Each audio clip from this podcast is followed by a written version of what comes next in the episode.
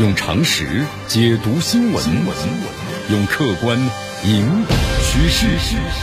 今日话题，这里是今日话题。大家好，我是江南。塔利班开始动真格的了，这个问题一说出来，怎么动真格的呢？在这个问题上啊，啊，塔利班迈出了就是阿富汗的掌权者呢此前从来没有迈出的一大步，就是向毒品宣战的第一步，强制吸毒者必须要戒毒。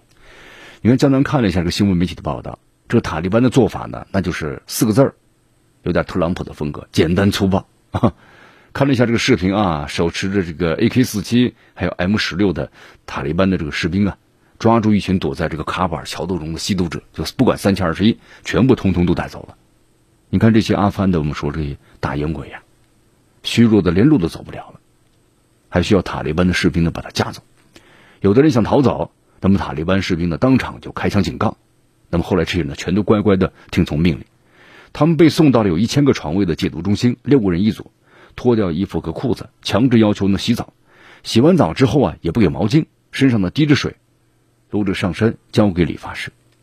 理发师呢拿起剃头刀，手起刀落，一律呢剃光头，但是他们的胡须都保留着啊。所有的瘾君子呀，都要被强制在这里呢戒毒，是四十五天的时间。你看，我们说这个戒毒的话呢，那没有什么美沙酮啊，给你缓和一下。哪怕你犯毒瘾，对不起，啊，你要么摸着光头晒太阳，要么在床上硬挺着。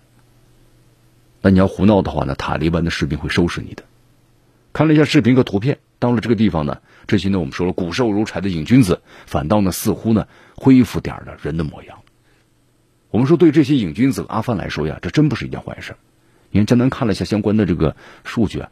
因为战乱，因为贫穷，阿富汗呢是上毒品啊最泛滥的国家，全世界百分之九十的毒品，就鸦片、海洛因，来自于就是阿富汗。你看不少阿富汗的人呢，我们说一染上毒瘾的，那就是一句话呀，就是坠入了地狱了。根据统计，在阿富汗的三千四百万人当中，有百分之十一是吸毒者，其中百分之四到百分之六都是吸的上瘾了。我们说，在这个零一年的时候啊，二零零一年阿富汗战争之前呢。塔利班就曾经强力的禁禁过毒，那这个强力禁毒有效果吗？有效果，导致这个本土的毒品减少了百分之九十。但是随后的话呢，美军又攻打阿富汗了，一打的话呢，秩序大乱，毒品又开始泛滥。我们说周边国家呀，对这阿富汗呢，一般有三怕：一怕就是恐怖主义传播；那么第二是怕大量的难民涌入；那么第三怕呢，就是大批的毒品输出。你看这个交通问题吧，中国还好。阿富汗的北部、南部和西部各国呢，特别特别的担心。俄罗斯和欧洲啊，都重要的受害者。你看到这个俄罗斯的外长拉夫罗夫前几天呢，还警告说，来自于阿富汗的这个贩毒啊，达到了前所未有的水平。所以说，这个塔利班的禁毒的话，让全世界啊都舒了一口气。呃，当然呢，最根本的是禁止呢毒品的种植加工。那么塔利班呢，应该有所顾虑。你看，为什么这么多的人要种植这个毒品呢？我们说，这个阿富汗的土地啊很贫瘠。你种植其他粮作物都不行，那么同时连年的是战乱，那很多人开始种植毒品了。所以说塔利班呢也有顾虑啊，禁止毒品种植之后，那么这些老百姓该怎么活？那么西方不取消制裁，我们说问题呢依然是存在的。我们说这就需要全社会的